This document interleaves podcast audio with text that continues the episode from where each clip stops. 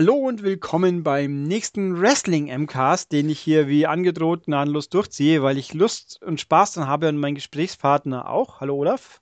Guten Tag. Hallo. Und deswegen werden wir jetzt hier WWE Payback 2016 besprechen. Das ist das erste Main Event, Main Event sag ich schon, die erste groß, wie nennt man es jetzt eigentlich? Pay-Per-View ist ja blöd. Die Großveranstaltung heißt das, glaube ich, offiziell. Die gro erste Großveranstaltung nach äh, WrestleMania und die war dieses Wochenende. Genau. Und, und sie war mein Vorabfazit kurz gut bis sehr gut. Mir hat es unterm Strich besser gefallen als WrestleMania, weil kompakter logischerweise und äh, weniger äh, Totalausfälle, nenne ich sie mal. Also weniger Schwankungen. Es gab ein paar Sachen, die nicht so toll waren, aber die sprechen wir dann schon noch an. Ja, also ich fand es eigentlich auch äh, einen ganz soliden äh, Event nach WrestleMania. Es war natürlich jetzt nicht dieser große äh, Glamour und das große Spektakel, wie das eben da im AT&T Stadium war, aber insgesamt war es eine, war's eine schöne Card. Und ich habe äh, letztens noch so etwas spöttisch geschrieben, das ist so ein bisschen WWE meets Independent Wrestling, wenn man sich so die Card anguckt. Da ist ja doch jetzt sehr viel frisches Talent reingekommen. Und dadurch ähm, haben wir einfach frische Ansetzungen, die man vorher noch nicht gesehen hat. Und der Kampfstil, finde ich, war auch sehr anders als äh, wenn man jetzt ein Jahr zurückblickt zum Beispiel. Ja, da war ich noch nicht so aktiv bei, deswegen tue ich mir da ein bisschen schwer natürlich. Also ich habe immer, immer mir Mühe gegeben, die, Rum, äh, die Royal Rumbles anzuschauen, weil ich einfach das Matchformat gern mag. Aber von den sonstigen Sachen war ich relativ limitiert. Das könnte ich jetzt natürlich alles nachholen, aber der Tag hat nicht so viele Stunden. ich habe tatsächlich gestern mal kurz die erste Smackdown-Folge zwei Minuten lang geschaut und mir auch gedacht, das geht eigentlich nicht mehr. Es war dann irgendwie die, die Zeit von Ministry und Corporation und so und dann denkt man sich, oh mein Gott und ah.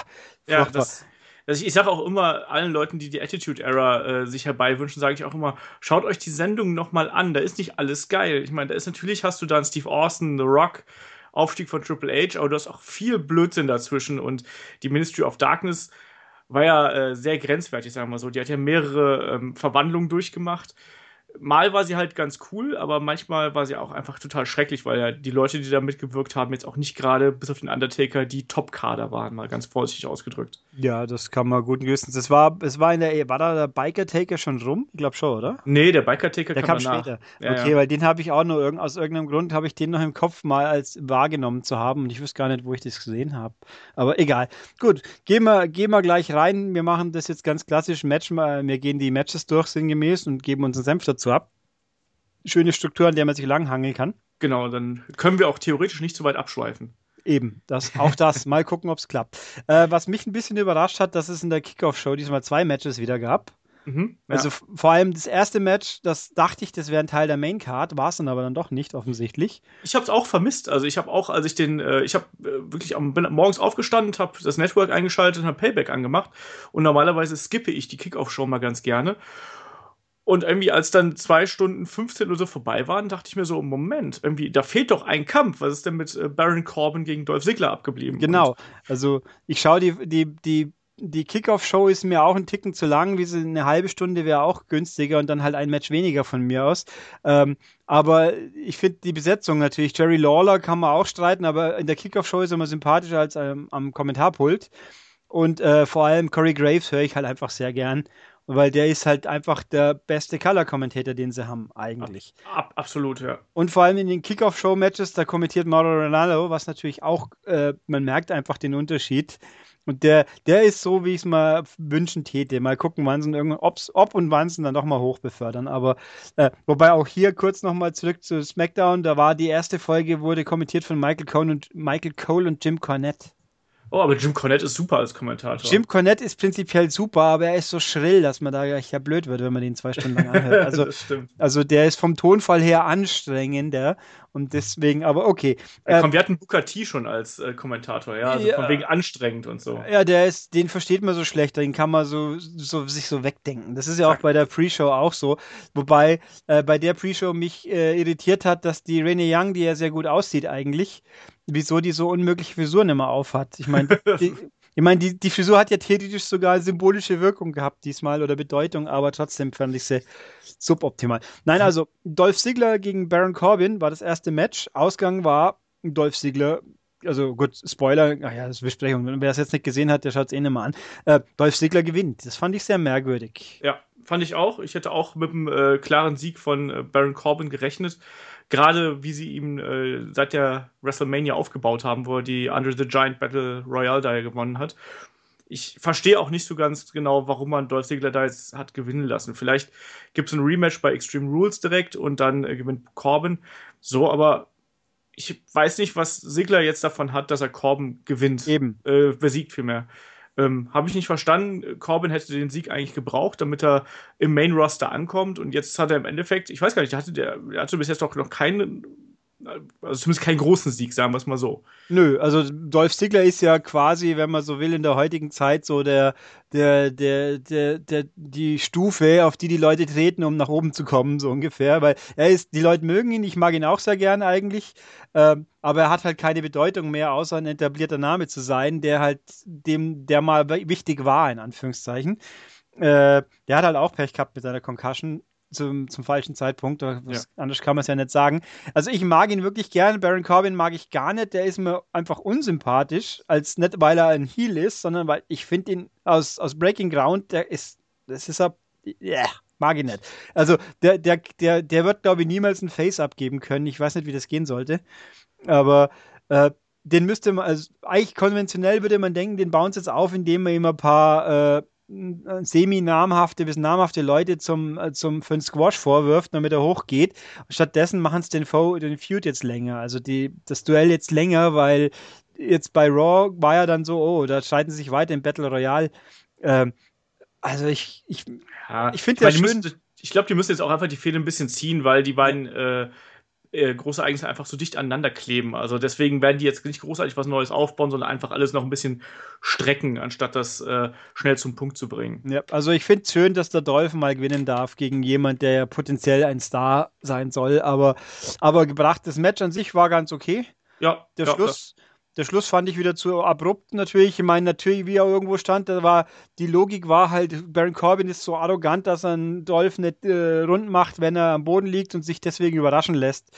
Aber mit dem Roll-Up natürlich, was auch sonst, aber. Ja, es war auch, äh, die Kommentatoren haben auch gesagt, ein, ein Rookie-Mistake, ein Anfängerfehler soll es gewesen sein. Gut, damit kann man es halt ein bisschen entschuldigen. Trotzdem finde ich es doof. Und ich hoffe einfach, dass Extreme Rules, dass es ein ähm, Rematch gibt und dass Baron Corbin dann auch einfach klar gewinnen kann, weil der braucht den, den Sieg. Dolph Ziggler, äh, wie du gerade schon gesagt hast, hat seine besten Zeiten leider hinter sich. Der wird noch ein bisschen was machen. Der wird auch hin und wieder mal seinen Titel gewinnen, irgendwie IC-Title oder US-Title und so. Und die Leute freuen sich drüber. Aber der wird den Sprung nach ganz oben nicht mehr schaffen. Insofern muss Baron Corbin diese Feder eigentlich gewinnen und ja äh, jetzt müssen wir halt mal sehen, wie das mit, mit, den beiden weitergeht. Also ich, Baron Corbin, ich frage mich auch, wie weit der wirklich kommen kann, weil mir gibt er halt einfach nichts. Ich, ich mag den. Also ich finde find ihn von der Ausstrahlung her ganz gut. Ich kann auch vollkommen verstehen, dass äh, Breaking Ground da äh, bei dir das dafür gesorgt hat, dass man ihn nicht leiden kann. Aber nichtsdestotrotz, also ich finde, der hat irgendwas. Ich, das ist noch nicht in seinem Gimmick fest verankert, das, was, was ich daran mag, aber ich finde, der hat eine natürliche Ausstrahlung einfach, die funktioniert bei mir. Und äh, als Bösewicht kommt er äh, in meinen Augen sehr, sehr gut rüber. Das muss man halt mal sehen, wie man ihn da aufbaut. Also mhm. dieser Under the Giant Battle Royale ist ja, naja, sagen wir mal ehrlich, da hast halt niemand irgendwie groß äh, mit gehabt äh, die letzten Jahre und insofern ist das halt nur ein Anfang gewesen. Also mal sehen, wenn er jetzt mal eine große Fehde irgendwann bekommt, dann vielleicht kann er sich da ein bisschen beweisen. Ja, also mal schauen. Ich fand, wobei der Ansatz in NXT mit dem, nach dem Motto, die ganzen Indie-Lieblinge, die, die ihm auf den Sack gehen, weil sie sein Spotlight wegnehmen, das war ja ein Ansatz, der gar nicht so uncool war. Der wird nur im Main Roster nicht so gut funktionieren, weil es da ja wenig Indie-Lieblinge gibt, außer AJ Styles von mir aus. Und der ist jetzt auch kein, kein Emporkömmling, sondern der wird ja inszeniert als großer Veteran, der von außen dazu kam. Aber haben wir ja, ja du, hast, du, hast, halt, du hast inzwischen ja schon viele Leute, die aus den Indies kommen. Also äh, sei es jetzt ein Sami Zayn, ein Cesaro, die kommen ja alle aus den. Äh, ja, aus aber halt nicht so. Neville. Nicht so frischfleischig, wobei natürlich Austin Aries ist auch kein, stimmt, der ist das Gegenteil von Frischfleisch. Also. Samoa Joe auch nicht. Also das sind inzwischen die, die Indie-Lieblinge, da sind mhm. ja die, da hat ja WWE inzwischen eher die äh, erfahrenen Leute zu NXT geholt, damit die da ein bisschen ja, für Futter mhm. sorgen einfach. Das muss ja auch, muss ja auch gemacht werden. Ja. Du kannst nicht nur Frischlinge reinwerfen, sondern du brauchst auch ein paar Veteranen, die, die Leute führen können. Ja, wobei man hier auch kurz mal einen Einschub, weil mir der Name jetzt gefallen ist, ich fand es sehr merkwürdig. Doch, also ich finde es schon komisch, dass sie wirklich einen House-Show-Titelwechsel vom Haupttitel bei NXT veranstaltet haben. Ja, ich war auch überrascht. Ähm, das hat natürlich auch nochmal diesen, äh, Gerüchten noch mal so ein bisschen Zunder gegeben, dass Finn Balor irgendwie äh, aufsteigen sollte die nächste Zeit. Mhm. Ich habe noch keine Ahnung, wie das da weitergeht. Also ich habe auch nicht damit gerechnet, dass der Titel jetzt so plötzlich wechselt. Ähm, und es hieß auch irgendwie, dass eventuell Finn Balor angeschlagen sei, ob das irgendwie damit zusammenhängt. Ich weiß es nicht. Gleichzeitig hoffe ich auch, dass Finn Balor irgendwann nach dem nächsten Takeover, der ja, glaube ich, irgendwie Mitte, Anfang Juni ist, dass er dann irgendwann auch zu äh, ins Hauptroster aufsteigt und dann vielleicht auch in die Fehde mit ähm, AJ Styles, Anderson, Gallows, Reigns und Usos mhm. irgendwie eingreift. Das, baut, das, das bietet sich halt einfach in meinen Augen irgendwie an. Ja. Und ähm, jetzt ist der Titel weg, das heißt, er hat da keine Bremse mehr. Ja, das ist also mal gucken, wo es hingeht. Das war auf jeden Fall erstaunlich. Aber gut. Das zweite Kickoff-Match war dann, Kickoff-Show-Match war dann wieder mal, das dritte Mal am Stück, wenn ich es richtig mitbekommen habe. Kalisto gegen Ryback für den US-Titel. Ja. Und das Ergebnis war das gleiche wie immer, glaube ich, oder? Ja, ja, ja. Kalisto hat bis jetzt immer gewonnen. Also, und Kalisto ist also jetzt weiterhin Champion und hat Ryback auch äh, erledigt mit dem Match, war nicht schlecht das war absolut okay. Ich meine, die kennen sich ja mittlerweile. ähm, und insofern, ich finde die Dynamik zwischen den beiden ganz gut. Also ähm, Ryback kann ja auch ganz gut mit diesen äh, kleinen Wrestlern irgendwie umgehen. Kalisto durfte munter durch die Gegend springen und seine schnellen Aktionen zeigen und äh, Ryback hat am Ende nochmal seine Kraft demonstriert, ja. indem er da diese, diesen äh, Military Press vom zweiten Seil bei WrestleMania war es ja, glaube ich, ein äh, Suplex vom zweiten Seil, wo er den so ewig lang gehalten hat. Also mhm das ist schon nett. Und war ja auch gleichzeitig, so wie es jetzt äh, heute durchs Internet gegeistert ist, war ja, ja auch so sein äh, Abschied mehr oder weniger, weil er jetzt erstmal nicht mehr eingesetzt wird, der gute Ryback. Ja, weil er mit Vertragsfragen ungeklärt sind, deswegen wird er vom Fernsehen gerade weggehalten. Also so gesehen war es ein guter, guter Endpunkt erstmal. Mal gucken, ob er wiederkommt. Ich meine, Ryback ist auch ein komischer Charakter, der irgendwie nicht so wirklich, ich meine, sein großer Push hat ja einigermaßen funktioniert, aber seitdem geht halt nichts mehr vorwärts, weil er irgendwo so im, im Roster rumeiert und keine zielführende Richtung oder keinen Fokuspunkt hat. Als, als Intercontinental Champion wäre da ein bisschen, fände ich, wäre zu viel. US Championship ist eh so eine Geschichte, wen interessiert es eigentlich? Der hat ja auch nicht genau. so richtig eine ja. Wertigkeit und im Main Event kann man sich den gar nicht mehr vorstellen. Aber was ich gesehen, mir ist es nicht aufgefallen, ich habe gelesen, dass auf seinem Gurt, den er anhatte, wo ich auch gedacht habe, den legt er ab vor dem Match, hat er ja nicht.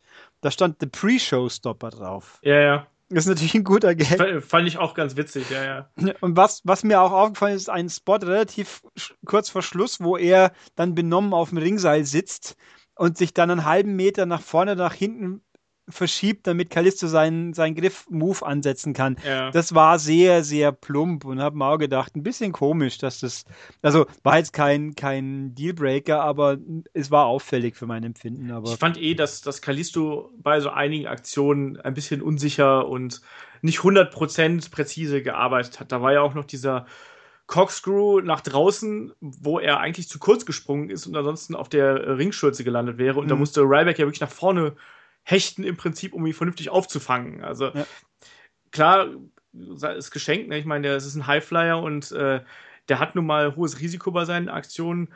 Nichtsdestotrotz wirkt das natürlich dann immer ein bisschen merkwürdig. Ja, aber das ist ja, dass dann gerade die nicht so auffälligen Aktionen richtig fies laufen können, haben wir ja dann im ersten Match, dann also im ersten richtigen Match, was leider, leider viel zu früh zu Ende war. Ja. Das war das, das ein herausforderer Match für den Tag Team Champion, wo vorher New Day reinkommen, ihren üblichen Quatsch abziehen, aber kurz genug, dass er nicht langweilig, also ich finde es ja lustig, was sie machen, aber wenn es zu lang dauert, wird es zu viel. Ja. Hier war es genau richtig. Und dann waren Enzo Amore und äh, Big Cass, der hier jetzt Enzo und Cass stand unten im Abbinder.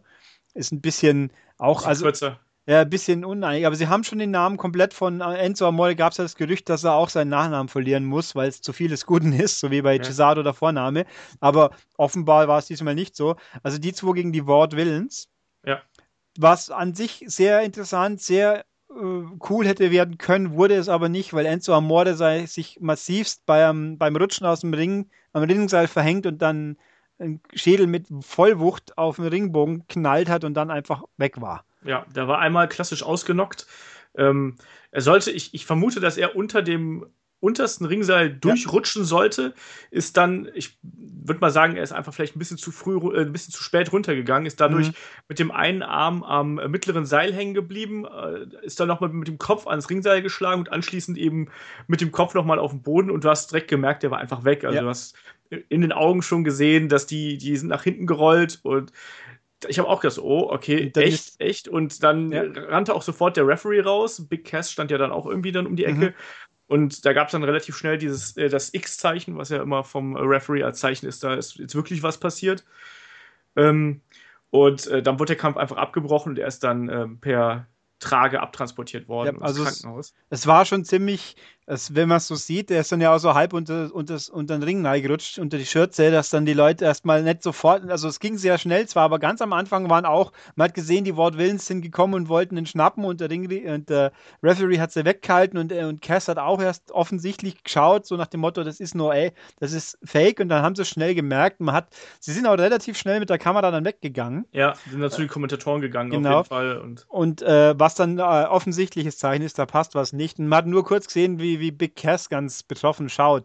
Ja. Also das war schon, und New Day war ja auch noch am Ring, weil, genau. weil das Gimmick war, sie schauen zu und das war schon ziemlich bitter und dann haben sie ihn halt ja, abtransportiert und äh, im Nachhinein hat sich herausgestellt, er hat ja jetzt nur eine schwere Gehirnerschütterung. Ja, er hat Schwein gehabt, muss man ganz klar ja, sagen. Der hätte auch eine schwere Nacken- oder Schulterverletzung dabei ja. haben können. Und das ist jetzt äh, eigentlich das Beste, was ihm hätte passieren können, dass er halt nur eine Gehirnerschütterung hat. Ich weiß nicht genau, wie lange er ausfallen wird, aber ich schätze mal so, wie das aktuell ja ist, so vier bis sechs Wochen, würde ich mal drauf Ja, so mutmaßlich, also auf jeden Fall eine gute Weile. Für, für Extreme Rules wird es nicht reichen, da bin ich mir absolut sicher. Ja. Weil die ja auch ein Highflyer-Team ja auch sind. Er fliegt ja durch die Gegend wie ein Flummi, wenn ihn der Cass wirft. Ja, wollte ich gerade sagen, er wird nicht, er fliegt ja nicht, er wird ja nur geworfen die ganze Zeit. Also ja, aber also er, er, fliegt ja nicht einmal aktiv, er kann es ja noch weniger kontrollieren, wo er ja, Also, äh, und das war schon echt bitter, aber im Nachhinein gab es dann ja ein paar, also was ich jetzt gelesen habe, die Leute im, in der Halle, die sind nicht informiert worden, wie es ihm geht, während, während dem oh, Pay-Per-View. Okay. Das ist natürlich irgendwie ziemlich doof. Äh, wir, also die Kommentatoren haben uns ab und zu ein Update gegeben, also er ist bei Bewusstsein, er kann die Arme und Beine bewegen, was das Wichtigste ist. Und am Schluss war, glaube ich, am Schluss schon, dass jetzt quasi Untersuchung alles soweit okay, bis auf die Gehirnerschütterung. Und dann hinten nach hat ja Kevin Owens, das Bild hast du gesehen, oder? Dass er äh, getweetet ja, hat. Ja, ja, das ist ein, wird, ein großartiges Foto, ja. Im Krankenhaus und im Hintergrund standen dann äh, Big Cass und, und Enzo. Ja, vor allem Enzo in, noch, in noch mit dem typischen blauen Ami äh, Krankenhauskittel und nebendran Big Cass mit in einem Anzug und Krawatte. So sieht man den auch nie wieder wahrscheinlich. Aber es gibt nicht einen Dresscode mittlerweile bei WWE, dass auch ja. selbst die, dass die Wrestler irgendwie äh, entsprechend gekleidet sein müssen? Ich meine, ich hätte es mal gelesen, ja. Und dann halt, äh, hinten nach hat dann der offizielle Account hat es auch nochmal getweetet, wie er so vor, so quasi auch immer noch mit dem Blaukittel vor dem Ausgang so wegwankt, so ungefähr. Nach dem ja, Motto, ja, das haben sie schon ganz gut gemacht, auf jeden Fall. Ja. Also es ist wirklich gut ausgegangen und ich, es ist schade, dass er jetzt halt fehlt, weil ich meine, das Team war halt einfach vom Auftritt her super. Ja, aber das wird auch, wie gesagt, das werden sie ja nicht fallen lassen, deswegen. Nee. Also das ist so eine Verletzung, da äh, sagt man, okay, mach jetzt mal drei, Mon äh, drei Wochen, vier Wochen Pause, mhm. dann bist du wieder da und dann machen wir im Prinzip da weiter, wo es aufgehört hat. Wobei sie haben ja dann bei Raw ganz effizient daraus noch was geschnitzt mit der Konfrontation, dass die Ward Willens sich quasi an, ans Revier geheftet haben, dass sie ihn ins Krankenhaus gebracht haben, ihn zu, zum realest guy in the hospital room. und how are you doing now? Ha? Ja. So ganz fies. Aber das sind auch die Bösewichte. Die Bösewichte ja. müssen sich darüber lustig machen. Hallo? Ja, und, und dann halt, dann gab es dieses Kuddelmuddel-Match. Wer hat mit? Moment, New Day und Cass gegen, ja. gegen die Dudleys und die Ward Villains und, und Cass hat dann den Sieg mitnehmen dürfen, damit er quasi das hoch mitnimmt. Das ist, war, klingt für mich gut, gesehen habe ich es natürlich auch noch nicht, aber das passt. Das, also dafür, dass das Match viel zu früh aus war, der Anfang war halt, es ging ja erst los, war vier Minuten lese ich hier und dann war es ja, halt eben. vorbei. Die Stimmung war natürlich, Halle war alle so, öh, also das möchte ja auch keiner sehen. Wobei ich am Schluss mir gedacht habe, hätten die diesmal wieder überzogen? Weil ja, ich, ich, vermute, dass die Zeit, die da verloren gegangen ist, irgendwie äh, andere Matches mitbekommen haben. Oder halt im Talk-Segment, das kann auch ja. sein. Aber also im Endeffekt waren es ja ziemlich genau die drei Stunden, die es sein sollten. Und das hat dann schon gewundert ein bisschen. Aber okay. Gut, nächstes Match war dann der Abschluss Not von Sami Zayn gegen Kevin Owens. Da gibt es doch nie ein Ende. Hallo, Nein. das wird doch laufen, bis die beiden im Rollstuhl sitzen. Ja, das war ein sehr gutes Match. Absolut, absolut. Das war auch mein äh, persönliches Match of the Night. Ja, sehr flott, sehr dynamisch, sehr, sehr, sehr äh, stiff, sage ich jetzt mal, weil die sich ja nicht leiden können, so gar nicht, so ungefähr, äh, storymäßig, weil äh, die haben ja eine ewige Historie, es wird ja auch immer gerne, immer wieder aufgerollt und letzten Endes hat es damit geendet, dass dann halt doch äh, Kevin Owens gewinnt mit einer fetten Powerbomb wieder. Ja, Power Powerbomb. Powerbomb genau. Und natürlich sich dann hinten nach ganz groß, er hat es jetzt endgültig bewiesen. Er ist der Bessere. Hat dann natürlich der Mark Byron Sexton nicht. Wieso hat, ich weiß nicht, ob das jemals irgendwie vernünftig erklärt wurde. also, den dritten Kommentator hat ihn dann in den Ring gezwungen. Frag mich, wieso ich, wieso ich, was hat da die Frage? Also, wie ich mich jetzt fühle und so. Der hat dann ein bisschen anders gefragt und dann hat ihn halt dann wieder rund gemacht im Interview und gesagt, oh, vielen, und deswegen bleibe ich jetzt hier und kommentiere das nächste Match mit. Ja, ja, aber das ist, mich erinnert das immer so ein bisschen an das, was The Rock damals mit Michael Cole gemacht hat, mhm. der den ja auch immer äh, schikaniert hat und äh, niedergemacht hat und dessen Platz eingenommen hat und Handtücher beim Kopf gehängt hat und all so ein Blödsinn. Und der schikaniert ja Michael Cole auch noch mit. Das ist ja, ja schön, ja. Zwei für eins so ungefähr. Genau, der schikaniert einfach alle, weil er ein Arsch ist. Ja, und der ist aber auch super am Mikro. Also das ist einfach auch als Kommentator, wo er dann immer alles, also zum einen die Leute in den anderen Matches, er macht sie nicht alle sinnlos nieder, sondern gibt denen auch äh, ihre, er weiß die Referenz, wo sie notwendig ist. Das hat man im nächsten Match schon auch gehört. Aber er weiß halt trotzdem, dass er trotzdem immer noch besser ist. Und äh, also das war schon wirklich. Äh, er hat ja auch sogar Sami Zayn indirekt nochmal gelobt, wenn ich es richtig im Kopf habe. Ja, also der, der, macht das halt schon super. Also er, er, er, macht sich halt über die Leute lustig und stellt sich groß dar, ohne dabei aber gleichzeitig die äh, anderen Charaktere irgendwie kaputt zu machen. Ja. Das ist ja die große Kunst dabei, was ja zum Beispiel, ähm, weiß ich nicht, ein Jerry Lawler ja häufig einfach gar nicht hinbekommt oder wer auch immer ihm da ins Ohr flüstert, ähm, dass, es, dass, dass nämlich die Charaktere halt erhalten bleiben und teilweise sogar dadurch die Fäden gestärkt werden. Das, das ist ja die große Kunst äh, des Color Commentators und das macht Kevin Owens ganz fantastisch. Außerdem mhm. ist er ja auch in der Art, wie er sich da selber darstellt. Ich fand dieses Bild, wo er da den, den Cowboy-Hut von JBL auf dem Kopf hat, ja. da hätte ich mich kaputt lachen können. Also. Und der ist ja auch ein, ein Heal, der ist ja wirklich voll Heal und das macht aber einfach richtig gut, aber so, dass ihn die Leute ja trotzdem irgendwo mögen können, obwohl ja. er ja so unsympathisch ist, also Story unsympathisch. Äh, was mir übrigens auch hier der beste Color Commentator eben wäre Corey Graves ja auch ein Punkt, wo mal jemand genannt hat, den ich zustimme. Corey Graves ist nicht eindimensional. Der mag auch mal Heals nicht. Ja. Und findet dann halt Heals einfach kacke und nicht einfach, das ist ein guter, ich muss ihn dumm finden, so wie es JBL ja ungefähr auch immer betreibt. Ich spreche immer potenziell für den Bösen und den, das ist ein bisschen sehr dünne. Und ja. Curry Graves hat halt einfach Leute, die er nicht mag. Aber dafür mag er halt auch gute mal trotzdem. Also der, äh, Curry Graves mag ja Enzo Amore überhaupt nicht. Aber ja. Big Cass, Big Cass findet er gut, aber Enzo Amore ist ein Irrer so ungefähr. Also das finde ich schön. Aber ne, also das Match war wirklich richtig gut. Das lohnt sich. Das kann man prima anschauen. Und es hat erzählt halt, die Story ging ja quasi noch weiter im nächsten Match. Genau, ich fand das ganz gut, wie sie die beiden Kämpfe miteinander verknüpft haben, ja. um dann schon so eine neue Viererfehde aufzubauen. Genau. Äh, dadurch, dass ja Kevin Owens am Kommentatorenpult äh, sitzen geblieben ist, äh, hat er dann den nächsten Kampf mit äh, untermalt, sagen wir es mal so. Und äh, der nächste Kampf war dann zwischen The Miz, begleitet von Maurice und Cesaro um den Intercontinental Title. Genau, und wie Kevin Owens ja sagt, das ist jetzt sein nächstes Ziel. Er hat bewiesen, dass Sami Zayn ein Lusche ist und jetzt will er seinen Titel zurück, so ungefähr. Ja, Macht ja auch Sinn eigentlich. Er ja. hat aber WrestleMania verloren. Ich glaube gar nicht, äh, Rematch hat er ja auch nicht bekommen, wenn ich mich jetzt nicht Richtig. komplett täusche. Und von daher ähm, macht das ja auch Sinn, dass man sagt, so, ich habe jetzt erstmal diesen einen Stolperstein aus dem Weg geräumt. Jetzt hole ich mir den, äh, das wieder zurück, was mir eigentlich rechtmäßig äh, zusteht. Ja, und eben The Miss ist ja, äh, Cesaro finden wir automatisch gut, weil Schweizer und Deutsch und sympathisch und kann was. Ähm, und The Miss ist halt eigentlich, ich habe ja The Miss, ich, ich habe ja seine aktive Zeit vorher nie so groß verfolgt. Ich habe den Marine, ich habe tatsächlich Marine 4 gesehen. Oh. Ich bin der Meinung, dass er da auch eine ordentliche Figur abgibt und deutlich besserer Schauspieler ist wie diverse andere Superstars. Ähm, zum Beispiel seine da Mitstreiterin Summer Rae, die war nicht so, nicht so sie war eindimensional, was man bei der Figur kaum glauben mag. oh Gott. Nee, der ist ja tatsächlich, also in Echtleben verheiratet mit Maurice, ja. die ja früher mal eine Diva war, dann lange weg, jetzt ist sie wieder da und sie bilden zusammen quasi das ultra unsympathische Arroganz-Star, Hollywood-Star-Duo. Genau, das Power Couple. Ja, und bringen das super gut rüber. Ja. Und er ist halt einfach wirklich ich finde auch die Mimik und der, sein Auftreten, eigentlich kann der wirklich was. Er wird bloß zugeschissen, weil er jahrelang einfach nichts war. Aber da kann er ja auch nur was, nicht, nicht viel dafür. Also ich finde, der hat wirklich der hat was einfach. Ja, also, aber er, hat auch wieder, hat auch wieder an Bedeutung gewonnen durch ja. diese, ähm, durch diese Zusammenkunft mit, mit Maurice und so. Das, das, das hat auf einmal, ist das, funktioniert das Gimmick wieder. Vorher war er ja so ein bisschen in der Bedeutungslosigkeit, wo man nicht genau wusste, so, hä, A-Lister, hä, schon wieder so ein arroganter Heel, der irgendwie da neu auftaucht. mit neuem Hollywood-Gimmick hat man schon tausendmal, aber jetzt gemeinsam mit seiner Frau stimmt irgendwie die Dynamik und irgendwie hast du auf einmal das Gefühl so, oh ja, da ist was Besonderes und was mich auch interessieren könnte, weil einfach die Interaktion zwischen den beiden gut funktioniert. Und den Kampf fand ich tatsächlich auch recht ansprechend. Also man sagt ja immer so, The Miz ist ja so wrestlerisch eher so mittel, aber ich finde, das haben die sehr gut gelöst, haben ja sehr viel ähm, äh, den Arm bearbeitet von Cesaro und haben dadurch eine Schwachstelle verursacht im Prinzip das hat für mich äh, gut funktioniert und hat dann auch zum äh, Schluss dazu geführt, dass Cesaro ja Moves nicht zeigen konnte und dann im Endeffekt auch, dass er dann verloren hat. Ja, wobei äh, ich mich immer ein bisschen, also so dieses, oh, er, hat, er ist jetzt verletzt oder hat Schmerzen und deswegen konzentrieren wir uns auf das Körperteil und dann beim Arm geht es ja noch besser.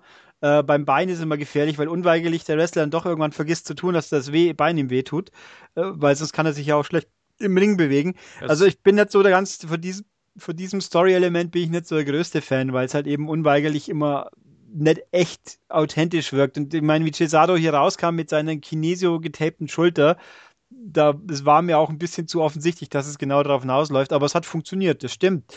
Also ich fand das Match ohne die Fremdeinflüsse in Anführungszeichen hat auch schon so gut funktioniert, dass es für sich schon gut war. Ja. Und dann kam eben noch der Rest dazu, der ja auch letzten Endes eben dann Cesaro den Sieg, der hat ja eigentlich gewonnen, gell? Das war's ja.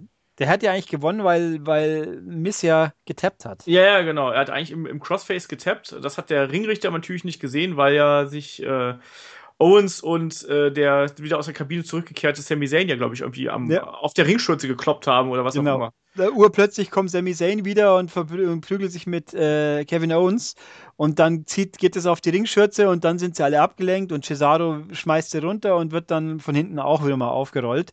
Natürlich mit Hose ganz wichtig.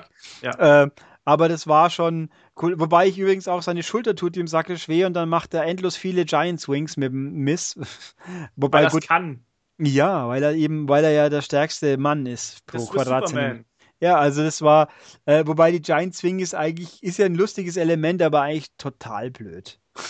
Ja, aber es sieht, aber es sieht geil aus. Also das ja. muss ja, ich, ich finde, das sieht halt gerade im, im Fernsehen sieht es natürlich extrem albern aus, aber ich finde so in der Halle ist das halt schon ein cooles, Element. Und natürlich ist es irgendwie albern. Also ich habe meine Freundin saß gestern auch irgendwie daneben und hat irgendwie hin und wieder mal von ihrem Laptop hochgelinst, während ich das geschaut habe.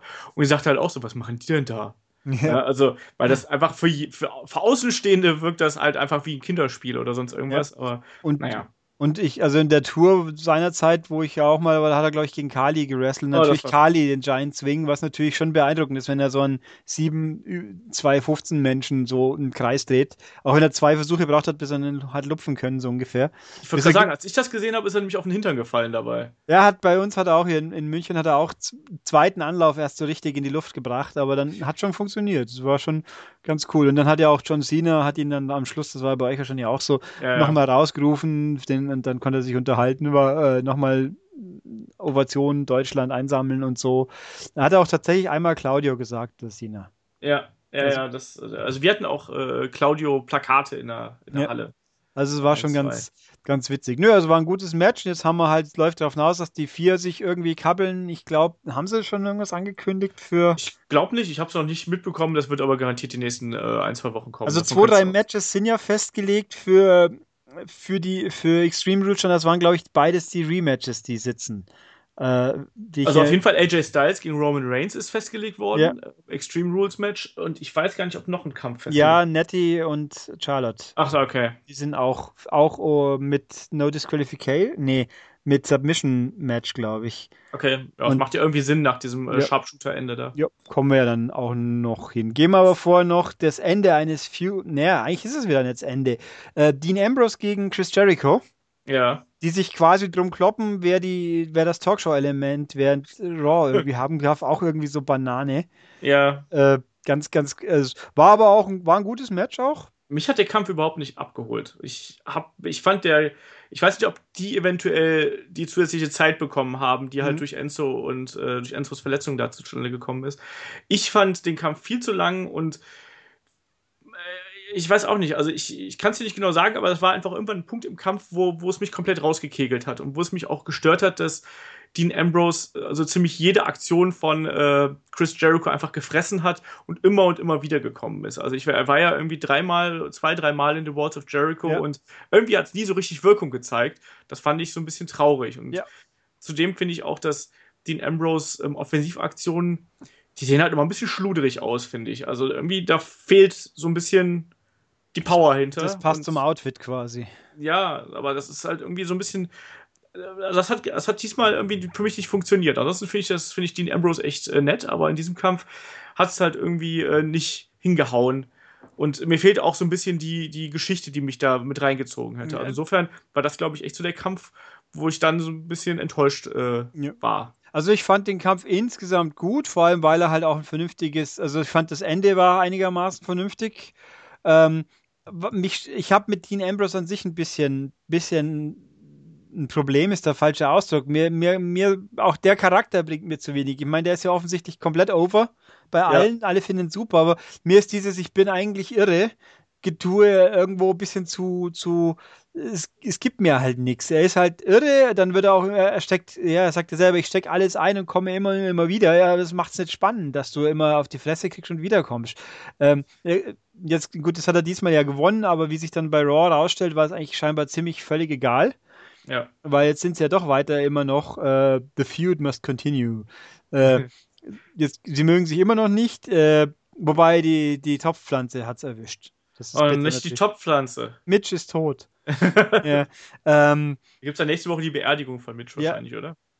Kann gut sein. Ich, äh, wobei ich sage, die Talkshow-Segmente, die fand ich noch nie wirklich toll. Egal, wer sie macht. Die sind mir, äh, es ist nicht mein Ding. Ähm, ist mir zu lang, zu lallig. Ich meine, was gut war, war das Element, wo, wo Jericho A2, äh, Y2AJ beerdigt hat mit dem Verbrennen ja, ja. vom T-Shirt, das war sehr gut. Das, das war, war, sehr gut, ja. Das war aber, da war er ja auch alleine, es war eigentlich bloß ein langer Promo letzten Endes. Ja. Ähm, das fand ich gut. Also das Match war, es war da, es hat funktioniert grundsätzlich, aber man musste es nicht so lange, das stimmt. Mit, die, mir, ich war 19 Minuten oder sowas. Das ist eigentlich für so eine Midcard-Fehde bei WWE fast schon einfach zu lang. Also das ja. Und da habe ich auch einfach das Gefühl gehabt, dass manchmal haben sie versucht, das so ein bisschen zu strecken und in die Länge zu ziehen. Und dann haben manche Sachen wurden dann einfach nicht verkauft und so. Das, weiß ich nicht, das war einfach nicht die Art von mhm. Kampf, die ich da mir erhofft habe. Und ähm, weiß nicht, also es hat bei mir nicht, nicht geklappt ja. einfach. Wo, wobei grundsätzlich auch da mir eben das mit den Walls of, Walls of Jericho stimmt natürlich, dass jetzt sehr oft und häufig ich den Eindruck habe, dass Aufgabegriffe einfach nichts mehr bringen, weil, weil jeder Horst, wenn es notwendig ist, dann doch sich ewig, ewig aushält, für zehn Minuten lang schreit gefühlt und sich dann aufrappelt und zum Ringseil robbt. Und ja. das klappt so oft und meistens und viel, dass ich irgendwo den Eindruck habe, das ist doch alles Lalli, so ein Submission Hold. Der blinkt ja gar nichts. Also es ist ein bisschen, äh, ja, sollte man vielleicht nicht so inflationär dann immer machen, aber gut, ist halt, wie es ist. Hat man ja Aufgabegriffe, ist auch ein schönes Stichwort natürlich prompt fürs nächste Match. Das war das Frauenmatch, das genau. Championship-Match von Charlotte mit Ric Flair und Natalia mit Bret Hart im Ring. Ja. Am Ring, besser gesagt. Wobei Bret Hart sah ungefähr permanent aus, als ob, was mache ich hier, mir ist langweilig, wann kann ich wieder gehen? Ja, ich frage mich auch, ähm, wie, was ihn dazu gebracht hat, weil ich habe jetzt auch letzte Zeit hatte er sich eigentlich jetzt nie sonderlich gut über das Wrestling mhm. geäußert, mhm. über das moderne Wrestling geäußert und dass er dann da auftaucht, ist halt schon ein bisschen merkwürdig. Ich meine, ja. die Zuschauer haben sich gefreut, dass er da war und offensichtlich, dass er äh, bei, sag ich mal, solider Gesundheit ist. Äh, ja ne, nach seiner Prostatakrebserkrankung und so. Aber ähm, also wie er da am Ring stand, wie du schon gesagt hast, er wirkte halt einfach so geil, also körperlich anwesend, aber geistig irgendwo anders. Ja. Ähm, und ich weiß auch nicht genau, wie gut es ihm geht. Das ist natürlich auch ja. eine andere Frage. Also mal. Aber es ist ja. halt auch, also ich, ich kann ja nur annehmen, ich würde einfach mal mutmaßen, dass er wusste, wie das Match ausgeht und sonst hätte er es nicht mitgemacht. Ja, das, das glaube ich nicht. Wenn, wenn, sie, wenn sie es nochmal auf ihn so drauf zugelassen hätten, ich glaube, dann hätte er sich ganz anders verhalten. Äh, das Match an sich war über lange Strecken gut. Es war nicht sensationell. Es war halt, wie es ist. Was, mich, was mir gut gefallen hat, war, dass die Outside Interference fast nicht vorhanden war. Ja, es war ja mein Gucken von Ric Flair. Genau, es war ja mein, mein äh, mein Kritikpunkt auch bei WrestleMania immer dieses klassische, am Schluss macht Ric Flair wuh und die Frauen fallen alle in, in, in Hirntod starre und dann kann Charlotte sie aufrollen. äh, das war ja diesmal so nicht.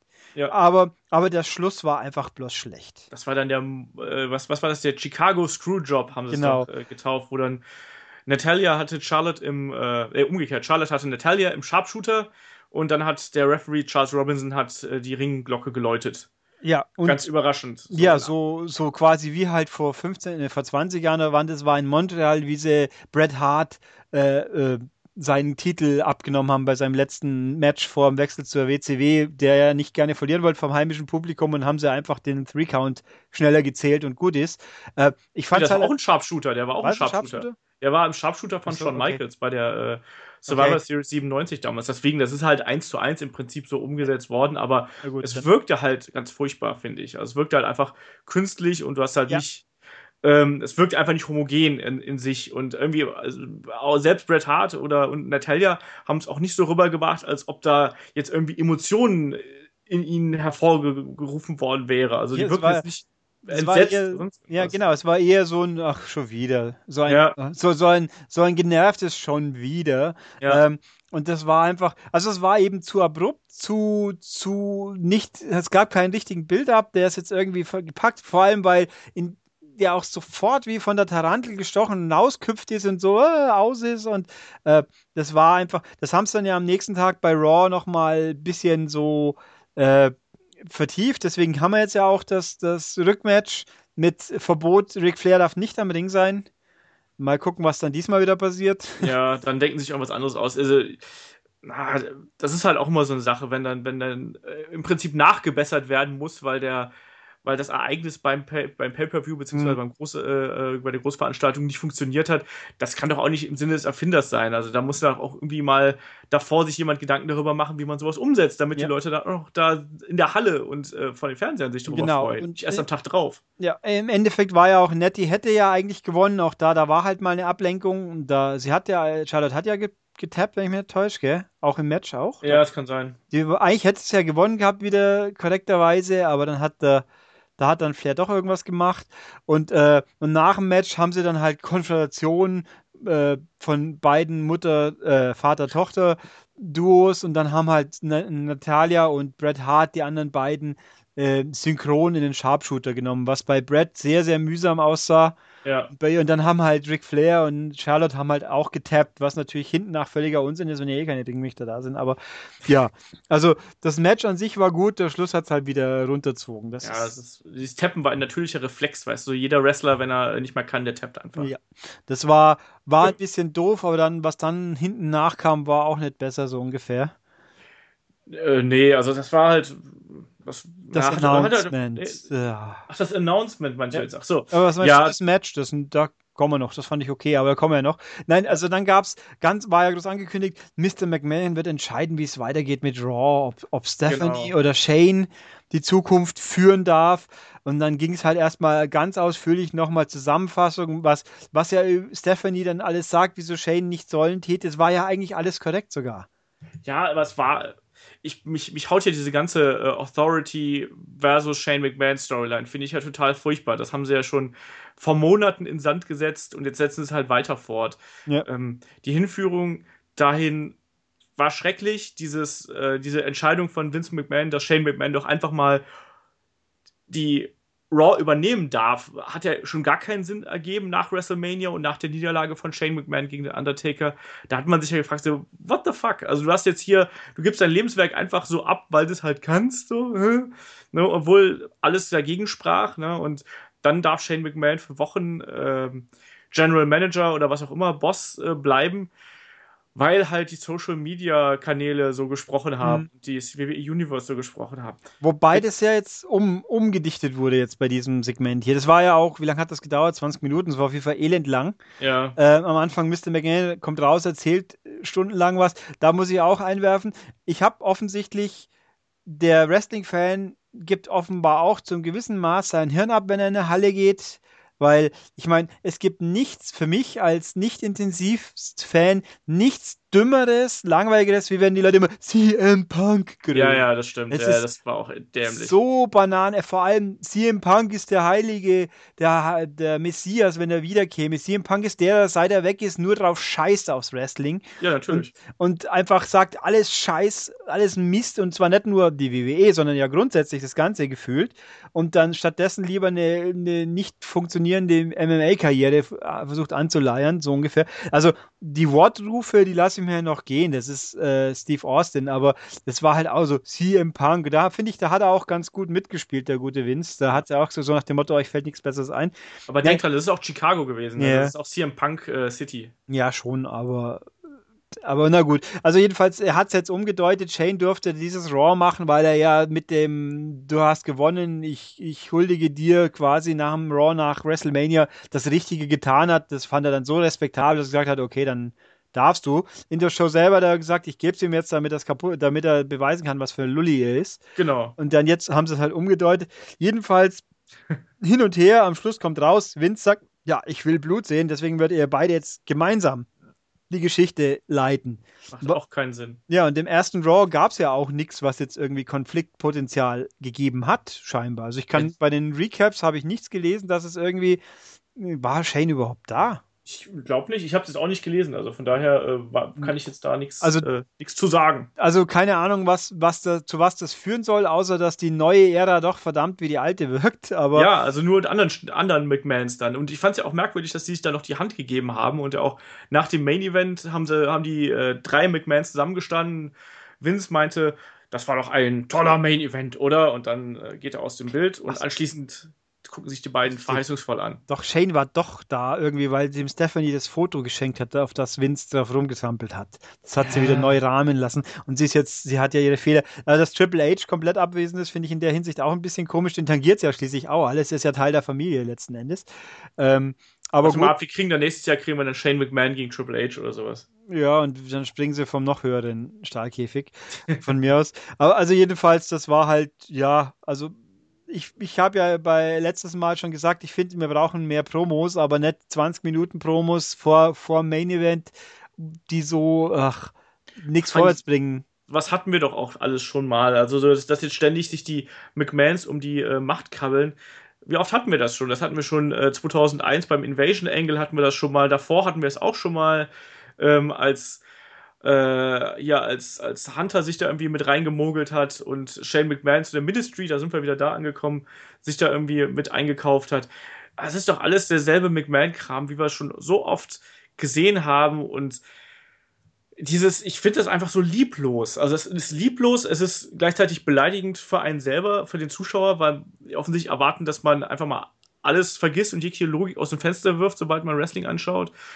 Es, äh, ich weiß nicht, jetzt haben wir halt diese äh, Stephanie Shane McMahon Geschichte und ich glaube halt auch nicht, dass das jetzt Wunder wie dramatisch wird. Ich habe mir ehrlich gesagt, als McMahon gemeint hat, ich will Blut sehen, habe ich den nächsten äh, Roster-Split am Horizont gesehen. Aber ja, der, der kam auch, dann leider nicht. Der auch immer gerüchtet wurde. Ich, ich, ich habe die Roster-Split-Zeit nicht mitgemacht, deswegen kann ich jetzt schwerlich einschätzen, ob das wirklich was Gutes, Frisches, Cooles, Neues wieder wäre oder ob man dann wieder in, eine, in die alten Probleme in Anführungszeichen reinmarschiert. Das, das kann halt schon funktionieren. Also, dass, äh, wenn du die Rosters wirklich gut zusammenstellst, kann das absolut funktionieren. Natürlich war, ging das damals viel zu lang. Das ging ja irgendwie über, ich weiß gar nicht, sechs Jahre, fünf, sechs Jahre. Mhm. Dann war es halt irgendwann abgenutzt und vor allem irgendwann sind die Wrestler einfach munter äh, von einem Roster zum nächsten gesprungen. Wurde. Ja, und wie halt, ECW noch dazu kam, natürlich sowieso, hast recht. Ja, dann wurde es halt total äh, chaotisch. Aber äh, wenn, wenn man das konsequent durchführt, dann kann das äh, gut funktionieren. Sagen wir es mal mhm. so. Gerade wenn man so ein großes äh, Roster hat, wie jetzt WWE gerade. Und vor allem, weil die ja auch noch entsprechend viele Talente einfach haben, die, wenn sie nur im Hauptroster sind, alle gemeinsam, da werden ja zwangsläufig einfach Leute untergehen, obwohl sie talentiert sind.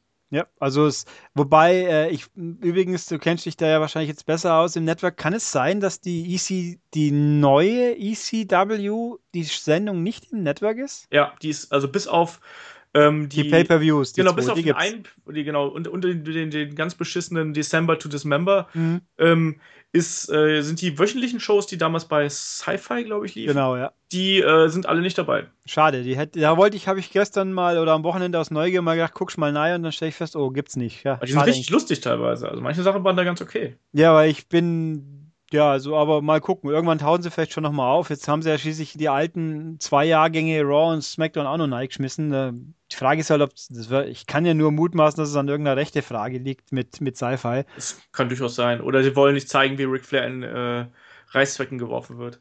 Äh, ja, dann müssten sie aber auch ganz schön viele andere. Ja, ja.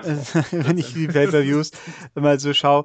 Ähm, es gibt übrigens auch ganz kurz auch hier Seite, es gab irgendwo, habe ich es gelesen, die Tage, dass es Gerücht gibt, dass äh, die WWE in ein, ein Premium-Account fürs Network vielleicht ins ja. Auge fassen täte. Hast du gelesen, oder? Genau, dass äh, wenn man noch irgendwie drei Dollar oder Euro oder was auch immer mehr zahlt, dass dann Raw und SmackDown mit kürzerem Abstand im Network erscheinen. Momentan sind das ja noch vier Wochen, wenn ich mich komplett täusche. Und Ungefähr, ja.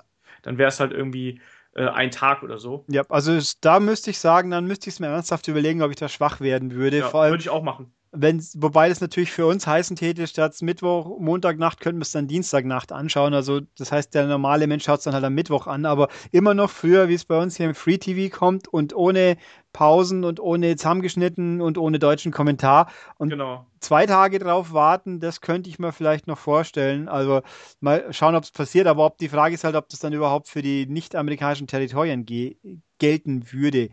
Was ich auch übrigens lustig, äh, was ist lustig, gestern gesehen habe, äh, die fremdsprachigen Kommentare, ja. die gelten, die sind scheinbar nur fürs aktuelle Pay-Per-View drin. Ach echt? Also ich habe gestern geschaut, es gibt ja den oben diesen äh, WWE und, äh, und WWE andere Sprachen. Ja. Da, ist, da ist WrestleMania weg gewesen. Da war jetzt nur noch Payback drin. Oh krass. Also das Einzige, was man noch findet, ist Roadblock auf Spanisch, aber es liegt wahrscheinlich daran, dass die ja nicht unter Pay-Per-View, sondern unter Network Special laufen. Ja, also war ein bisschen merkwürdig, wobei auch hier in dem Zusammenhang finde ich, denke mir immer, die spanischen Kommentatoren, die müssen so happy sein, seit die Deutschen auch am Ring sitzen dürfen, weil die Leute prinzipiell immer als erstes durch den deutschen Tisch durchgebröselt werden, so gefühlt. Äh, die Spanier sind ja diesmal komplett verschont blieben, wenn ich es richtig gesehen habe. Also äh, ganz kurz zum Kommentar. Also ich sehe hier noch WrestleMania ist noch auf Deutsch. Gibt's okay, noch. dann habe ich es vielleicht bloß nicht gefunden. Aber es ist ein bisschen komisch, weil WrestleMania gab es ja gleich acht oder zehn Mal in, in ja. Japanisch, ja, ja, Italienisch und so. Also es war, vielleicht habe ich es bloß nicht gesehen auch, aber hab mal die Organisation, wenn sie das wirklich dauerhaft so fortsetzen wollten, müssten sie eh Unterkategorien einführen, weil sonst ja. wären sie nicht mehr fertig. Aber wobei auch das hier in der, in der iOS-App kann man inzwischen die Pay-Per-Views einfach chronologisch sich anzeigen lassen. Ah, das ist ja auch mal da, gar nicht mal so verkehrt. Das ist super. Das vermisse ich auf der Konsole, auf der PS4 in dem Fall, wo ich es anschaue noch. Da muss man immer die, äh, muss man sich immer durch die einzelnen Pay-Per-Views angeln und die, äh, ja, genau. und die dann halt natürlich alphabetisch sind. Äh, das ist ein bisschen doof, aber mal gucken. Ähm, also jedenfalls, ja, dann gab es halt eben diesen Nicht-Roaster-Split, sondern die neue Ära, die sich anfühlt wie die alte Ära. Und dann ging es halt ins Hauptmatch, wo das aber immerhin schon minimalen Einfluss hatte. Ja, äh, das war ja dann auch nicht nur ein Hauptmatch, sondern es waren ja gleich drei auf einmal. Eigentlich, ja. Und zwei davon äh. hat ja auch AJ Styles gewonnen. Genau, ähm, weil es ja mehrfach neu angeläutet worden ist. Ähm, sagen, haben wir eigentlich schon gesagt, wer gegen wen gekämpft hat? äh, beim, ja, Roman Reigns gegen AJ Styles. T genau. Titelmatch einfach. Was ich gut fand und sinnvoll, jetzt haben sie es halt auch geschnallt, offensichtlich, dass sie ähm, im Kommentar doch eindeutig jetzt auch äh, zugeben, dass die Leute Roman Reigns einfach auspfeifen. Ganz ja. viele. Und dass es auch bei WrestleMania auch so war, wo sie es noch ordentlich weggeblendet haben, dass ja, er halt er ist ja jetzt kein Heel in dem Sinn, aber die Leute mögen ihn halt nicht und er, seine, seine, seine Persona ist ja quasi, ich bin ja nicht gut oder böse, ich bin halt einfach, ich bin er. Ich bin der Champ und ich bin die Guy. Genau. Und das funktioniert da ganz gut. Ja, das ist okay. Also, also, er hat jetzt quasi so eine Zwischenrolle irgendwie eingenommen. Das nennt man ja so Tweener, nennt man das ja mhm. so im Fachjargon. Ähm, damit kann ich eigentlich ganz gut leben und ich finde auch, dass er, was seine Promos angeht, in den letzten, Mo in den letzten Wochen seit WrestleMania eigentlich ganzes Stück besser geworden ist und irgendwie sich ein bisschen wohler fühlt, habe ich äh, das Gefühl, ja. als er es vorher getan hat. Das ist noch immer nicht perfekt und ich finde auch nach wie vor, dass er halt da manchmal etwas überfordert wirkt, aber trotz alledem ist es besser, sagen wir es mal so. Ja, und ich finde halt, äh, wobei mir sein, sein, sein, sein Habitus während und vor und nach den Matches, der fühlt sich nicht wie heelish an. Also der fühlt sich eigentlich total straight an. Ja, ja, eben, das ist ja das Merkwürdige. Also ich fand eben, dass er zum Beispiel gerade in dem im ersten äh, Teil dieses äh, Hauptkampfes fand ich, dass er sehr böse gekämpft hat, so blöd sich das jetzt anhört. Also ich finde, dass er, da hat er halt eben, er hat AJ Styles niedergeschlagen und eigentlich gar nichts gezeigt, was halt irgendwie auch nur ansatzweise bejubelt werden könnte. Ähm, das fand ich eben ganz interessant. Am Ende hat dann AJ Styles ja ihn durch den ähm, durchs Kommentatorenpult gejagt nach dem äh, Phenomenal Forearm. Mhm. Und ähm, das, da fand ich, war er gut platziert eigentlich als, als knallharter Bösewicht irgendwie. Das hat sich dann so im Kampfverlauf wieder ein bisschen geändert irgendwie. Ja, aber, aber ich finde, er macht keine unfair. Also es fühlt sich zwar hart und aggressiv an, aber auch nicht unfair, sondern halt einfach so, wie, wie gesagt, straight, ich bin brutal, weil ich kann, aber nicht, nicht mit, mit hinterfotzigen Methoden, sondern einfach das braucht er ja auch nicht, weil er the guy ist. Ja, yeah. ich fand, ich habe mir übrigens gedacht, der Phenomenal Vorarm, den finde ich jetzt ziemlich lalli. Okay. Solche Moves, die sehen halt einfach mal, der springt halt mit seinem Arm in den Schädel und dann ist er ausgenockt quasi. Ähm, den Styles Clash könnte AJ Styles kriegt einen Styles Clash an einem Roman Reigns doch gar nicht wirklich hin. Ah, glaube ich schon. Also da sind einfach die Masseunterschiede für mein Empfinden und Größenverhältnisse passen nicht. Ich kann, ich tue mir schwer, mir das sauber vorzustellen, sagen wir es so. Ich, ich glaube, dass er das hinkriegt. Der also, Styles, der hat da doch ganz, ja. glaube ich schon. Also ich fand, das war ein, ich fand das Match insgesamt sehr gut. Mich hat es ja. unterhalten. Was die die die Randelemente haben mich mehr gestört, sage ich mal. Also hat ich hab, sich, was warst du enttäuscht? Also weil ich habe ja äh, die Wiederauferlebung, äh, Wiederauferstehung des Bullet Clubs äh, herbeigesehnt. Das kam ja dann irgendwie nicht so naja, recht. ich, ich sag mal so, der Bullet Club ist ja für mich nichts, was ich jetzt kenne, weil ich die nicht verfolgt habe. Ich weiß, was es ist, weil es mir, mir gesagt wurde. Ähm, so ungefähr. Ich finde Anderson und Gallows, wenn ich die beiden sehe, ich, ich, ich weiß immer nicht, wer wer ist. Die schauen ja beide gleich aus. Der eine hat halt eine Hose an und der andere hat ein, hat ein äh, Ring-Outfit an, so ungefähr. Äh, der hat also am Oberkörper auch was und der andere hat nur eine Hose an. Äh, und, und, beide sind glatzköpfig und vollbärtig und die haben für mich, ich habe es ja noch nicht in Action gesehen. Okay. Ich habe es jetzt hier nur so gesehen. Und irgendwo, äh, die, die sind für mich unfurchtbar eindimensional aus dem, was ich kenne, was ja nur das ist. Und mir sagt jemand, die sind aber ganz wichtig und sind Buddies vom AJ.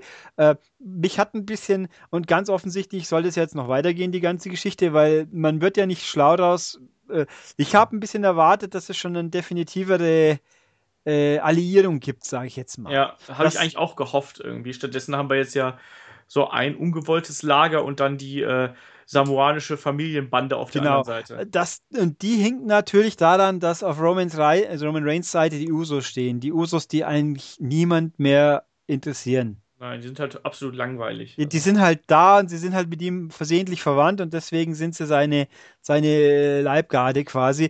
Die, und wenn ich die zwei auch nur sehe, ich meine, vor allem nachdem er vorher äh, Anderson und Gallows, die ja einfach rund gemacht haben ohne Ende. Und ja. jetzt plötzlich sollen sie irgendwie gleichwertig sein. Äh, Im Raw gab es ja dann auch ein 3 gegen 3 Match, was offen, was von den Kommentaren her zu schließen auch durchaus gut war und da natürlich interessanterweise mit Missverständnissen dazu geführt hat, dass dann Reigns und Styles sich doch schärfer angehen, wie sie eigentlich wollen, weil ja AJ, also ich finde, dass AJ Styles immer noch sehr gut inszeniert ist als derjenige, der als fairer Sportsmann beweisen will, dass er der Bessere ist und seine Buddies zwar mag, aber am liebsten hätte, dass sie ihn in Frieden lassen in, die, in dieser Situation. Ja, ja, nee, das ist schon, das ist eigentlich schon so ganz okay, wie sie ihn darstellen, aber ich finde gleichzeitig, dass, dass der, äh, nennen jetzt mal den Bullet Club, also ähm, Anderson mhm. und Gallows, dass die beiden eigentlich zu schlecht wegkommen aktuell. Die kommen da eben rein, haben ordentlich Hype und dann in diesem Titelmatch greifen sie eben ein. Aber im Endeffekt bewirken sie halt gar nichts, sondern werden dann von den Usos verkloppt und verschwinden irgendwie. Ja, da war irgendwie, stimmt, die waren ja einfach irgendwie gefühlt weg. Gell? Genau, auf also einmal waren sie weg und dann waren halt eben AJ Styles und ähm, Roman Reigns wieder im Ring und wie, wie die alle irgendwie rausgekommen sind, ob die sich auch gekloppt haben, was auch immer, das wird ja alles gar nicht erklärt. Aber letztlich war es halt so, dass der Bullet Club sich irgendwas ausgedacht hat, das hat nicht funktioniert und dann ging halt der Kampf irgendwie weiter. Deswegen, das wirkte in sich halt eben auch wieder sehr gestellt. Das passt auch zu diesem Screwjob-Element, was sie halt eben da im Kampf davor hatten. Das war auch wieder so ein Ding, was nicht funktioniert hat. Also von der Dramaturgie einfach nicht funktioniert hat und keine Spannung erzeugt hat. Also es hat, es hat immerhin das Match nicht kaputt gemacht, so ungefähr. Also es hat ja, es hat ja. einfach keinen Einfluss. Ge ja, genau. Gefühlt keinen Einfluss also gehabt. Also der Kampf wäre jetzt nicht anders ausgegangen, wenn die jetzt nicht gekommen wären, sondern wenn die, wenn AJ Styles und Roman Reigns sich einmal quer durch die Halle gekloppt hätten. Ja. Das hätte gar keinen Unterschied gemacht. Und ich meine, die Frage ist halt offensichtlich, irgendwann wird ja mal eine Alliierung stattfinden, ob sie jetzt zu Styles halten oder ob sie, ob es doch weiterhin die Finte von Reigns ist, was ja alles immer nur offen ist. Also es kann ja, es ist ja immer noch alles denkbar. So ja. gesehen ist es mal gucken, was gibt es da schon Stipulation bei Extreme Rules? Äh, für, für Styles und Roman ja. Reigns ist es Extreme Rules. Was heißt das eigentlich? Alle, das Einsatz heißt, von allem erlaubt, oder? Genau, Einsatz und äh, es ist, glaube ich, aber kein False Count Anywhere, sondern es ist dann halt mhm. halt eben, es gibt kein, kein DQ quasi und kein Countout. Also quasi das, was Ambrose und Lesnar bei WrestleMania hatten. Ja. Äh, juhu. Ja, mal, mal gucken. Also ich fand das ganz, was ich jetzt vom Lesen interessant, dass er bei Raw dann das, äh, dass äh, Reigns ihm dann doch mit dem Stuhl eins überzogen hat, weil er nur gesehen hat, wie er den Usos wiederum eins übergezogen hat, während die Usos ihn ja verprügelt haben, obwohl er gar nichts dafür konnte. Das, das klingt schon cool. Ähm, äh, aber wie gesagt, die Usos sind halt so das, Ele das schwache Element hier drin und, ja. die, und die, die Restarts vom Match, die waren halt auch ein bisschen, hat sich halt auf, wobei sie erzählen ja die Geschichte, aber es war halt in dem Rahmen zu viel des Guten, weil wer es, um es auch noch hier kurz zu haben, das erste war, glaube ich, Countout, oder? Das erste war Countout nach diesem Vorarm durch den Tisch und das mhm. zweite war dann ein äh, DQ, also Disqualifikationssieg, mhm. weil Roman ah, Reigns ah, Low Blow, genau. genau den äh, AJ Styles in die Nüsse gekloppt hat, als dieser vom Seil gesprungen ist. Ja, das, das, das, sah halt auch merkwürdig aus. Ja, weil auch da so, die hauen sich die ganze Zeit irgendwie auf die Fresse, aber wenn er ihm dann in die Nüsse haut, dann ist es plötzlich unfair. Also ein ja, bisschen. Es gab, so, es gab in der Wrestling-Vergangenheit schon so oft Tiefschläge, die halt nicht geahndet worden sind. Ja. Ähm, und auf einmal ist es halt dann äh, ein Grund zu disqualifizieren. Das macht halt, es wirkt halt wieder mal nicht stimmig. Mhm. Aber um nochmal ganz kurz auf die Usos zurückzukommen, das ist ja mein, ein, mein liebsten Hassthemen überhaupt. Weißt du, du sagst hier, dass Gallows und ähm, Anderson irgendwie profillos wirken. Die Usos sind jetzt irgendwie seit gefühlten, keine Ahnung, sechs, sieben Jahren müssen die jetzt inzwischen dabei sein. Mhm. Und die sind doch genauso blass, wie sie irgendwie am ersten Tag waren. Ja, die waren, ich glaube, also auch da war ich ja nicht direkt dabei, in Anführungszeichen, sondern vom Lesen her, bevor sich der eine verletzt hatte, hatten sie ja scheinbar mal ein bisschen sowas wie ein Hoch. Und dann ist, dann sind sie aus der Spur gelaufen. Seit sie wieder da sind als Team, äh, sind sie einfach, sie sind halt da. Ja, und ich, ich weiß halt gar nicht, was die von mir wollen. Also mich ja. holt dieses Gimmick, was sie haben, halt vorne und hinten nicht ab, weil ich einfach gar nicht genau weiß, was die darstellen sollen. Ja, und, und dann werden sie mit den Dudleys gekoppelt, die einfach irgendwie wie aus einer anderen Zeit wirken, wortwörtlich. Die, die Dudleys fühlen sich wie ein Fremdkörper an irgendwo. Gerade wenn man jetzt eben guckt, jetzt hast du hier, äh, du hast die Wortwillens durch Enzo und Cass. Äh, wer war das dritte Team? Äh, dritt, drittes Team, neben den Usos, was hat man noch? Äh, New Day natürlich. Genau, New Day, äh, klar. Die sind frisch, jung, cool, modern gefühlt, äh, wobei natürlich bei den Wortwillens modern zu sagen eigentlich absurd ist, aber die wirken halt frisch noch und die Dudleys sind halt einfach ein Relikt aus der Zeit, die man am besten dafür benutzen sollte, um neue Leute äh, zu promoten, aber die Usos sind ja auch nicht neu. Die sind bloß nicht ganz so alt, sag ich jetzt mal, wie, wie die Dudleys. Ähm, also der, die fühlen sich für mich wie ein Fremdkörper an, jetzt wo die Tech-Division ja eigentlich cool ist. Ich meine, selbst die, diese komischen Kuddelmuddel-Teams, wo sie jetzt ja äh, Goldust und ähm, R-Truth ja. und jetzt haben sie ja Fandango und Tyler Breeze auch noch reingeschmissen. Also Tyler Ach, Breeze hängt jetzt, okay. der ist jetzt in dem Kuddelmuddel auch mit drin.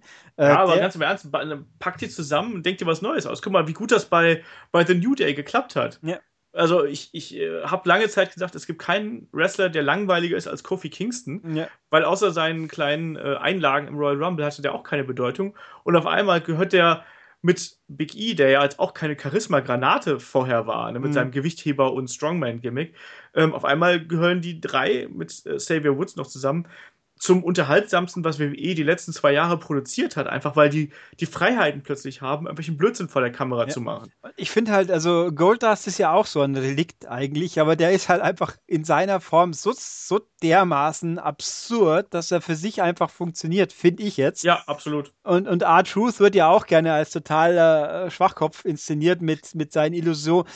Das war doch beim Rumble, oder? Wo er die Leiter nahegebracht hat. Ja, ja, äh, genau. Also Wo völlig. Alzheimer-Gimmick. Ja, und, und das Golden, Golden Truth als, als äh, Tag-Team-Name ist ja auch irgendwo cool. Ja. Fandango ist ja auch ein wandelndes Gimmick und Tyler Breeze wird ja auch inzwischen immer. Also irgendwie passt das schon alles zusammen, aber es ist also so, so absurd es ist, aber selbst die fände ich dann auch passend, wobei, wobei mir einfällt, äh, Stardust hat man, hat man den eigentlich jetzt gesehen seit WrestleMania nochmal? Äh, der hatte doch Matches gegen Apollo Crews, hatte der einige so, Male.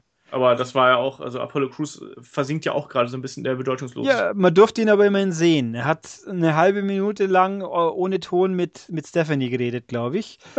und, und Sascha hat mit, äh, Sascha Banks hat mit Shane reden dürfen. Immerhin. Ja, ich, bei Apollo Crews mache ich mir auch Sorgen, dass der einfach irgendwann so im Nirgendwo verschwindet, weißt du? Ich habe den damals noch ähm, als UH Nation habe ich ihn schon live mhm. gesehen. Mhm. Ich fand, dass er halt, also er ist unheimlich beeindruckend beim ersten Mal, beim zweiten Mal macht er aber nochmal dasselbe und beim dritten Mal nochmal dasselbe und beim vierten Mal nochmal dasselbe. Ja, der hat keine, kein, keine Zielführung. Der, der, der, der fühlt sich an, als ob sie ihn hochgeholt hätten, damit sie halt noch einen mehr sagen können. Ja, genau. So, so fühlt sich halt auch an. Und ich weiß nicht genau, der, der hat ja auch ja keine Figur, der verkörpert ja nichts, wenn man es mal so sieht. Ne? Der ist halt da und kann halt lustig durch die Gegend springen und äh, obwohl er halt so muskulös ist, aber das ist es dann auch. Und da fehlt halt eben einfach noch irgendwas, äh, was mich an denen irgendwie fesselt. Und das ja. war aber auch schon so, als er noch bei den Indies war. Also ja, er ist ein fairer Sportsmann, so gefühlt, und das war's. Das ist sein Charakter.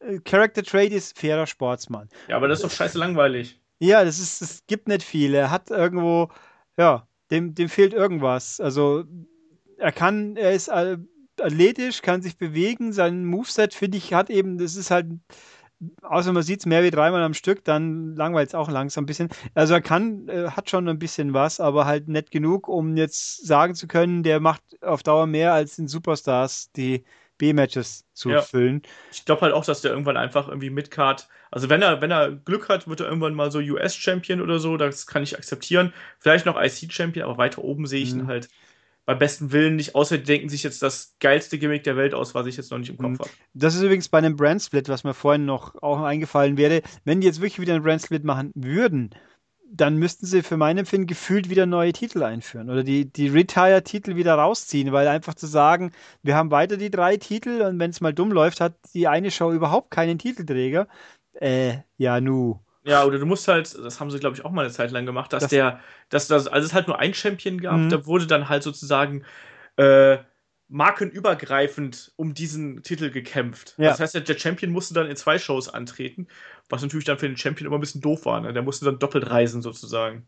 Ja, also mein Gott, das wird natürlich der Wertigkeit des Titels und des Champions helfen, aber naja, offensichtlich kriegen wir das ja jetzt erstmal eh nicht, aber es ist eigentlich schon immer interessant, wie viele, wobei bei NXT denke ich es mir auch immer, wenn man immer die Hausshow-Ergebnisse liest, da sind so viele Namen dabei, die man so liest, immer wieder, aber die ich noch nie gesehen habe.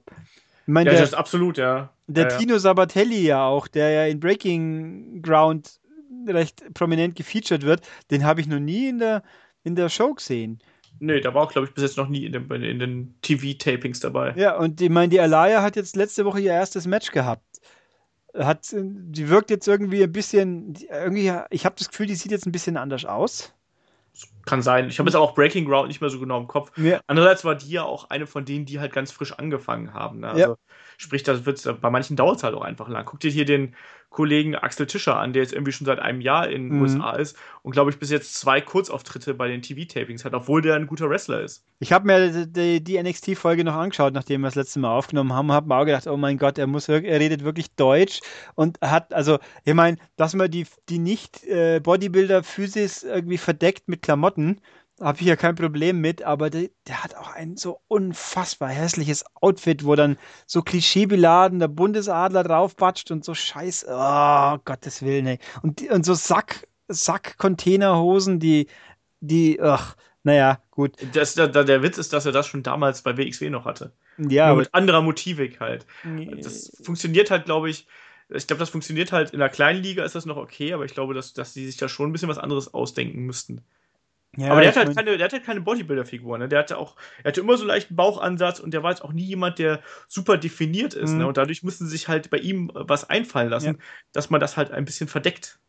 Ja, das ist ja auch nicht schlimm, es kann nicht jeder hier äh, Apollo Crews-mäßig aussehen, mhm. muss ja auch nicht. Ich habe auch mir die Tage den Spaß gemacht, mal auf Wikipedia die, den Karriereverlauf von Alex Wright nachzulesen, der ja dann wohl in Amerika der erfolgreichste deutsche Wrestler war, kann man gleich guten Gewissens so sagen. Ja. War ja auch quasi der Einzige, aber hat ja auch zwei, dreimal Titel gehabt.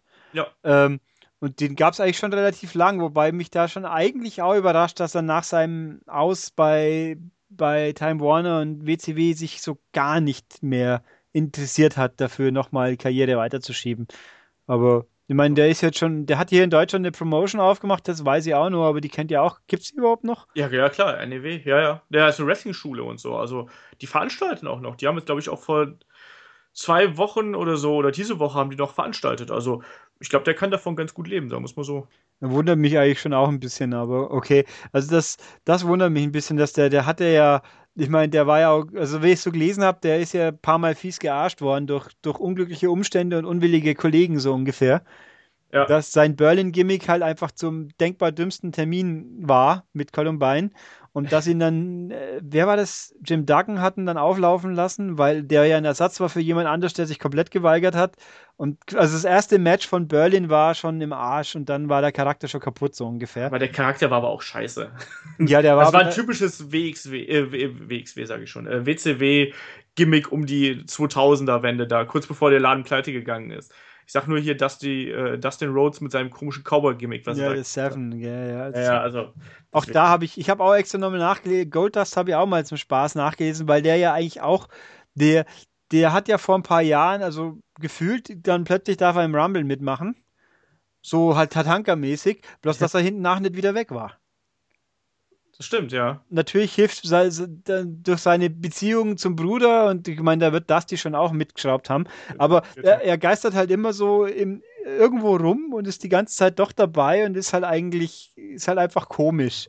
Ich meine, klar, der Charakter ist ja völlig, er ist einfach 20 Jahre, ja, gefühlte 20 Jahre alt und aus einer anderen Zeit, aber eben so als sympathische Kuriosität, nenne ich es jetzt mal. Ja, ja, aber er ist sogar genau 20 Jahre inzwischen. Der müsste jetzt 20-jähriges Jubiläum feiern, wenn ich mich nicht komplett täusche. Ja, stimmt, der hat ja mit, mit Marlena und so damals. Genau, und Razor Ramon in der ersten Fehde und so. Nee, aber ich, ich glaube halt auch, dass der relativ wertvoll ist, einfach was so Promos angeht und als Trainer und so. Also ich glaube, dass der, du brauchst halt auch ein paar wirklich sehr erfahrene Leute, die vielleicht auch nochmal in den Ring steigen können, einfach um den Leuten nochmal ein bisschen was beizubringen. Also mhm. finde ich jetzt nicht verkehrt und er hat ja da eine Historie und eine Familienbande da äh, bei WWE und von daher lassen doch da und wenn er dann noch ein paar lustige mhm. Promos zwischendurch hält, warum denn nicht? Ist eigentlich, äh, ich bin mir in der Timeline nicht so ganz sicher, müsste jetzt nicht zeitlich irgendwann mal das zweite Dusty Rhodes Turnier bei NXT anstehen? Boah, keine Ahnung. Ich meine, ich habe nichts gehört bis jetzt. Also, eben, ich, ich meine mal gelesen haben, dass sagt, das wird jetzt jährlich veranstaltet. Ja, das kann sein. Das und dann äh, jetzt denke ich mal, jetzt, wenn sie es jetzt machen, wo sind denn die ganzen Tech-Teams, die da noch mitwirken sollen? Ja, ja, wahrscheinlich machen sie es genau deswegen nicht. Also vielleicht machen sie es halt nicht im 100% äh, jährlichen Tonus sozusagen, sondern irgendwie ein bisschen zeitversetzt. Hm. Wobei ich jetzt natürlich auch jetzt, weil ich mal gerade so denke, zum Überbrücken, wo Enzo gerade ausfällt, dann sollten es halt Carmella hochholen. Als soll der mit Big, Big Cass antreten? Soll die dass, ja, dass die halt mit, mit ihm zumindest irgendwie, damit er, ich meine, der irrlichtert jetzt halt ein paar Wochen lang als Solofigur durch die Gegend, muss er ja zwangsläufig. Äh, oder kriegt halt immer irgendeinen Partner und so hätte er halt ein Element, was, ich meine, sie kann ja auch am Mikro gut reden. Ja. Dann könnten sie das Ganze halt auch noch ein bisschen weiterziehen, aber keine Ahnung. Also, keine Ahnung, ich, ich würde jetzt erstmal, ja, ich glaube nicht, dass, er, dass der Enzo so lange, so mega lange ausfällt das wird schon gehen. Also, dass der da, dann macht er halt ein bisschen weniger und das werden sie schon irgendwie gelöst kriegen. Ich, ich weiß nicht genau, ob man Carmella jetzt schon wieder hochholen sollte, allein weil die wrestlerisch halt noch nicht. Nee, also als, so als in ihrer Zweitfunktion halt quasi. Nicht, dass sie in den Ring steigt, deswegen. Wobei, äh, gestern bei Raw war, was mich auch immer noch wundert, da heißt so, wir haben so viele NXT-Leute befördert, äh, dass ja faktisch Emma ist ja jetzt Main Roster, offensichtlich, die hatte ja, ja gestern ein Match auf Raw. Äh, das, das geht, das ist halt so hintenrum quasi passiert, gefühlt. Ja, ja, das. Ich meine, die war ja immer so ein bisschen, die war ja dann, dann war sie ja zuerst äh, im Main Roster, dann war sie auf einmal weg und dann war sie ja mal so in beiden äh, im Prinzip irgendwie, wo sie dann hier und da mal angetreten ist. Ich fand, die war jetzt nie 100% weg, so in dem Sinne, aber ja.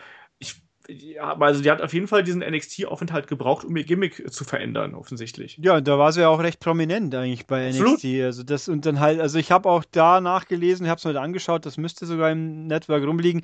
Ihre Rückkehr, wo sie in Promo hingeht und sagt, sie, sie kommt jetzt runter, weil es oben nicht geklappt hat und jetzt macht sie die Leute hier wieder rund, so ungefähr. Ja. Also wo auch das Problem recht offen angesprochen worden ist, dass sie halt, dass ihr Debüt versenkt worden ist, also ihr Main Roaster-Debüt. Was willst du denn auch machen? Ich meine, äh, jeder hat Internet und so und jeder kann das irgendwie übers Network verfolgen. Also dann noch zu sagen, hallo, ich war da oben so gut und bin deswegen jetzt wieder hier, wäre auch ein bisschen albern. Ja, ich meine, man kann, nicht jeder kann Eva Marie sein, so ungefähr. Oh, oh hust, was? Hust. Ja, die, oh, die, aber sie hat immerhin, wobei ich immer jetzt auch liest, Elias Sampson hat, hat ähnlich viel Heat vom Publikum wie Eva Marie. Okay. Also, ich weiß nicht, ob sie das wollten. Wenn sie es wollten, haben sie es super hinbracht. Ja. Ich, ich, fand den ja auch ätzend. Dann drei NXTs hintereinander, diese Nase, die total äh, ist und kriegt jedes Mal, de, Leute sich monatelang nicht und der kriegt drei, drei Wochen hintereinander Feature-Matches. Und jetzt hat er noch ist es diese Woche? War es letzte Woche ein Match gegen Nakamura? Es war letzte Woche, oder? Letzte Woche hat er gegen Nakamura verloren, ja. Ja, habe ich mir auch gedacht. Und jetzt, jetzt wird er dem Löwen zum Fraß vorgeworfen, quasi. Genau, da kriegt er ein paar auf die Nase und kann dann wieder nach Hause gehen. Da können sich direkt ein neues Gimmick für ihn einfallen lassen. Wo, wobei natürlich das auch relativ lustig war in, in der Woche davor, wo dann Steven Real kommt: Hey, ich habe dein Lied begriffen. Du möchtest einen tollen Kampf geh hier mit Nakamura und er so schaut, äh, was? Ja. What the? Das war schon witzig. Nee, also fassen wir nochmal zusammen zum Abschluss. Sind wir doch schon ein bisschen länger. Oh, passt. Länge geht eigentlich schon noch. ähm, also ich fand, es war ein guter Pay-Per-View. Der war unterhaltsam. Er hatte keine kompletten Ausfälle, wobei natürlich ähm, die, die Sprechpause vorm Main Event hätte kürzer sein dürfen. Also man hätten hier und da ein bisschen raffen können. Aber unterm Strich war wenig dabei, wo ich sage, völlig, ne? Gut, nee. Frauenmatch Ende, aber insgesamt echt gut ich, ich fand es vom Wrestlerischen her, fand ich es insgesamt äh, gelungen. Ich fand von den, ähm, von den Erzählungen her und von den Storylines hat es mich jetzt nicht dazu bewegt, dass ich Montag äh, vollkommen mit feuchten Händen irgendwie aufwache und unbedingt Raw sehen will. Also mir hat da so ein bisschen die Konsequenz und auch der gute Cliffhanger gefehlt, dass man da wirklich nochmal richtig Bock drauf hat, ähm, äh, die nächsten Wochen einzuschalten. Und vieles wirkte einfach darauf bedacht, dass man das irgendwie noch ein bisschen länger stretchen kann irgendwie. Ja. Wobei, das hatte ich ja bei WrestleMania auch so irgendwie dieser Wow-Moment. Hat mir da auch oft und viel gefehlt. Ja. Und das, was halt nochmal potenziert, weil es halt immer noch, weil es ja nochmal doppelt so lang war im Endeffekt. Ja, aber und halt, da waren auch mehr so Match-Ausgänge, die einem dann äh, haben kratzen lassen. Hier hat man halt, ich meine, das, das äh, rätselhafteste war das Ende vom, vom ersten Pre-Show-Match. Alle ja. anderen alle anderen finale Matchenden, die lasse ich mir verkaufen quasi, die kann ich nachvollziehen. Ja, es war auch relativ vorhersehbar insgesamt. Ob ich es gut oder schlecht finde, aber ich verstehe sie wenigstens und denke ja. mir nicht, das war jetzt total planlos, aber und bei, selbst bei Corbin gegen Sigler kann ich sehen, was sie machen wollen, nur finde ich es da halt total doof. Ja. Aber naja, mal gucken. Ich fände, wobei ich natürlich super cool fände, auch wenn es nicht passieren wird, wenn jetzt bei Extreme Rules zum Beispiel Linetti doch gewinnen würde. Ja, ich bezweifle das, weil ich sehe immer noch, dass Charlotte gegen Sasha Banks beim SummerSlam antreten wird. Und das ich glaube nicht, dass man danach davor nochmal einen Titel wechselt, weil es halt den Titel so ein bisschen entwerten würde, so finde ich. Das, ja, das stimme ich zu. Ich finde es nur auch insofern ein bisschen komisch, dass ich jetzt schon permanent, jetzt schon mehrfach, eigentlich bei fast jedem Match, Nettie hat es eigentlich gewonnen. Ja. Und dann, dann bloß wenn es dann das letzte Match, im, lassen wir im letzten Match jetzt Charlotte tatsächlich mal fair gewinnen und dann soll ich vergessen, dass sie vorher zwei Monate lang nur durch Schummeln gewinnen konnte. Äh, das, das macht sie nicht stärker gefühlt für mich. Wenn ich jetzt hingegen Nettie jetzt gewinnen würde und sei es halt auch nur, um als Übergangschamp für Sascha Banks zu gelten, äh, die wäre dann, die hätte mal, die wäre so stark, wie sie noch nie war, quasi. Ja. Ähm, ja, aber das ist WWE-Logik, weißt du doch. Ja. Äh, die Zuschauer erinnern sich an nichts, was länger als drei Monate her ist. Ja, ein 50-50-Booking ist auch wichtig, natürlich. Aber genau, damit niemand schlecht dasteht, aber auch niemand zu stark dasteht. Außer ja. Roman Reigns. Ja, äh, oh, äh, was ja auch ist, John Cena kehrt, glaube ich, im die Woche nach Extreme Rules, gell? Ja, ich glaube, ich glaube Memorial schon. Day. Das ist aber eine Woche danach. Sonst hätte ich gesagt, wenn es das Raw direkt danach wäre, das dann doch überraschend aus dem Hut ziehen. Wobei ausschließen würde ich es auch da nicht, weil nee. der ist ja irgendwie mit seiner Superheilung könnte ich es mir schon vorstellen, aber ich wüsste jetzt auch, momentan wäre mir auch gar nicht bewusst, wo sie ihn wirklich vernünftig nice lotten sollten. Main Event? Gleich ich habe hab auch keine Ahnung, was, wo sie da gerade mit ihm hinwollen im Prinzip. Ich mein, also, die müssen jetzt ja, jetzt werden erstmal einige Geschichten werden jetzt abgeschlossen. Ich denke, dass wir Roman Reigns gegen John Cena eventuell beim äh, SummerSlam sehen werden, mhm. als großen Kampf. Von daher könnte man da schon mal anfangen, was aufzubauen. Ich habe gerade nicht genau den Kalender im Kopf, ähm, wie, wie viele Events da noch zwischenkommen. War eigentlich Reigns, war, äh, Quatsch, Reigns, Cena war amtierender US-Champion, wie er ausgefallen ist, oder? Oder war das da schon nicht mehr? Na, was lass mal gerade überlegen. Äh, ich weiß es gerade nicht. Weil, dass man ihn, dass man ihn da kurzerhand wieder einstellt, damit der Titel auch wieder noch mal ein bisschen positiver geht. Ich meine, er muss halt irgendwie den Titel von Callisto wegbringen, aber im Zweifelsfall schickst halt Corbin hin, wie er Callisto rund macht. Der könnt, Corbin könnte ja die Rolle von Ryback übernehmen. Ich meine, von, von der Logik her ist es ja eigentlich sogar das Gleiche, auch wenn die natürlich physisch ganz anders wirken, aber die gleiche Grundmotivation, dass die großen Macker, die großen, starken Typen, nicht so kleine Würste, die halt einfach zu schwach sind für diese Welt, äh, tolerieren. Das trifft eigentlich schon auch irgendwo den, den, die, die Gedankenwelt von Corbin irgendwie. Ja, eigentlich ja. Aber ich sehe auch gerade, wo du, wo du hier Cena und US-Title sagst, bei Raw gab es doch hier eine Number One Contenders Battle Royal, mhm. die hat Rusev gewonnen. Ach so, das heißt, ja, stimmt. Der Rusev ist jetzt Number One Contender und wenn jetzt Rusev gegen Kalisto gewinnen würde, dann dürften wir noch einmal die wunderschöne Fehde zwischen John Cena und Rusev äh, wieder aufleben lassen. Uff, ich sehe schon äh. wieder einen Panzer am Horizont. Ja, aber wo, wobei natürlich stimmt, was machen sie jetzt eigentlich? Alberto Del Rio hängt völlig in der Luft und Seamus hat ja auch nicht wirklich was zu tun. Nee, ich glaube, ich glaube, ich glaube, haben sie nicht, irgendwie wollen die nicht einen von denen noch Face-Turn irgendwie, dann wird Seamus irgendwie wieder Babyface und fehlt da gegen Alberto Del Rio, ich weiß es nicht. Ja, es, irgendwas müssen sie ja quasi, weil ich meine, Del Rio hätten sie, äh, hatte ja seine gegen Callisto wenigstens ein bisschen was jenseits von äh, von League of Nations zu tun und die League of Nations war ja Rockrepair schlechthin, aber das, ja. war, das hat man vom ersten Moment an eigentlich gesehen. Eben. Und dann, Manche Dinge funktionieren nicht und da gehört die League of Nations auf jeden Fall zu. Ja, und ist jetzt eigentlich, äh, Barrett ist noch unter Vertrag, oder? Aber ja, aber der geht, glaube ich, im Juni oder so, glaube ja, ich, geht der. Also. Den werden wir nicht mehr wiedersehen, das denke ich auch, aber eigentlich schade. Irgendwo, der hat auch sehr, sehr viel Pech gehabt, natürlich. Ja, aber ich fand immer, ich fand ihn am, am, am, Mikrofon immer sehr unterhaltsam, aber im Ring fand ich ihn immer sehr langweilig. Ja, da habe ich ihn eben nicht so oft gesehen, weil er eigentlich immer verletzt war, wenn ich mal ein bisschen aufgepasst habe. So deswegen, also ist, ist halt für mich, wie gesagt, wenn der, solange der das Mikro in der Hand gehabt hat und geredet hat, fand ich ihn super, aber ansonsten habe ich halt den Hype, der teilweise auch im Internet rumging, wo sie gesagt haben, oh, mach den doch zum World Champ und so, habe ich halt nie verstanden, weil der im Ring eigentlich maximal Durchschnitt war. Ja, schade. Das war mein, mein Standpunkt. Ja, also mein Gott, dann als ich wollte ja sagen als Manager, das war er ja gefühlt bei der League of Nations. Ja, eben. Der ist ja eh kaum mal im Ring gestanden. Wieso auch immer. Ne, es gab, glaube ich, war übrigens, was mir auch bei Payback auch noch, ich mir immer gedacht habe, auch selbst bis zum letzten Moment der Werbespot, der ja auf die Wyatt Family gemünzt war. Ja, ja. Wo man doch eigentlich schon lange, lange weiß, die, dass die außen vor. Es sind doch immer noch, eigentlich sind noch zwei Leute noch gesund. Also, ja, äh, zwei Leute sind, ja, hier Strowman und äh, Rowan sind gesund. Ja. Willst du die beiden in den Ring sehen? Ja, und äh, nö, äh, aber, aber auch Bray ist ja jetzt nicht so verletzt, dass er nicht wenigstens eine passive Rolle äh, mal kurz auf der Rampe stehen und irgendwas erzählen könnte.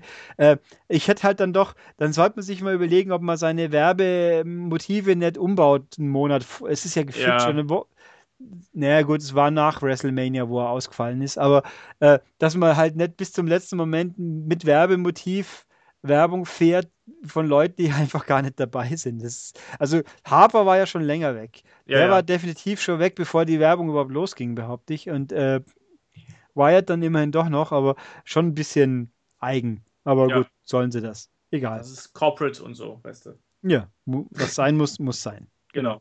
Gut, dann haben wir einen wunderhübschen Wrestling-Podcast wieder. Juhu! Yay, und bis und in, wie wer es jetzt noch nicht mitbekommen hat, wir haben es sicher hin und wieder schon erwähnt, in drei Wochen ist schon Extreme Rules. Ja. Da droht euch schon der nächste dann. Juhu! Ja, also ich, ich finde, also für mich persönlich, auch aus reinem Eigennutz, mir macht es viel Spaß, deswegen möchte ich es gerne tun. ja, können wir gerne machen. Ja, und dann. Aber äh, nicht vergessen, ich mache jetzt noch mal ganz knallhart Werbung noch von meinem richtig. eigenen äh, Wrestling-Podcast. Den gibt es nämlich äh, jeden Sonntag auf äh, headlock.de. Mein eigener Podcast mit äh, anderen Kollegen. ähm, und äh, Interviews, allem drum und dran, was halt so dazu gehört. Genau, das wer also noch mehr Wrestling haben möchte und auch ein bisschen andere, jenseits von den reinen Pay-Per-View-Geschichten, wobei, ob wir bei Takeover einen machen, müssen wir uns mal überlegen, können wir aber auch zum Beispiel, äh, wird sich anbieten. Ja, die sind auch kurz und knackig, die ja, Events. Die sind schön und vor allem immer gut normalerweise. Ja. Ähm, also wer auch sonst noch ein bisschen mehr möchte, der hört bei, ist bei Olaf genau richtig. Und bei mir, ich habe übrigens auch äh, Feedback. Ich habe das, es war nicht überwältigend viel, aber es war kein einziges Negatives. Deswegen gehe ich einfach davon aus, dass die schweigende Masse es entweder toleriert oder auch gut findet. Das finde ich also völlig okay. Ich habe die Kommentare auch gelesen, die waren doch alle sehr nett eigentlich. Ja, aber jenseits von diesen zweieinhalb kam nichts mehr sonst. Aber außer ein paar Daumen hoch, aber passt schon. Gerne. Also wir, wir setzen das so lange fort, wie es uns Spaß macht. Und wenn es euch auch noch Spaß macht, ist es natürlich eine Win-Win-Situation für alle. genau, oder bis die ersten Briefbomben kommen. Mm, ja, die schickt ihr aber bitte, bitte, zu Olaf dann. Das ist, ist, okay. Dann kriegt er auch mal, kriegt er auch Post. Doch schön. Genau. Ja. Okay, gut, das war's im Endeffekt. Äh, ich, füge hier nochmal schnell, damit ich nicht wieder hinten nach noch aufnehmen muss. Wer die, wer Stand, Stammzuhörer ist, kennt es ja eh schon. Wenn nicht, dann jetzt kurz. Wer sich äußern möchte, eben auf unserer Webseite, also auf maniac.de, äh, und Kommentare unter dem Artikel per E-Mail an podcast.maniac.de, auf YouTube unter das fast fantastische Standbildvideo mit dem sexy Bild zum Beispiel. Da sind auch Daumen und Likes und sonstiges auch gerne und iTunes gibt es uns natürlich auch noch. Und ja, war es im Endeffekt. Dann danke ich dir wieder, Olaf. Gerne. Und dann hören wir uns ja in ein paar Wochen sogar schon bald wieder. So machen wir das. Genau, Bis wunderbar. Dann. Bis dann. Tschüss. Tschüss.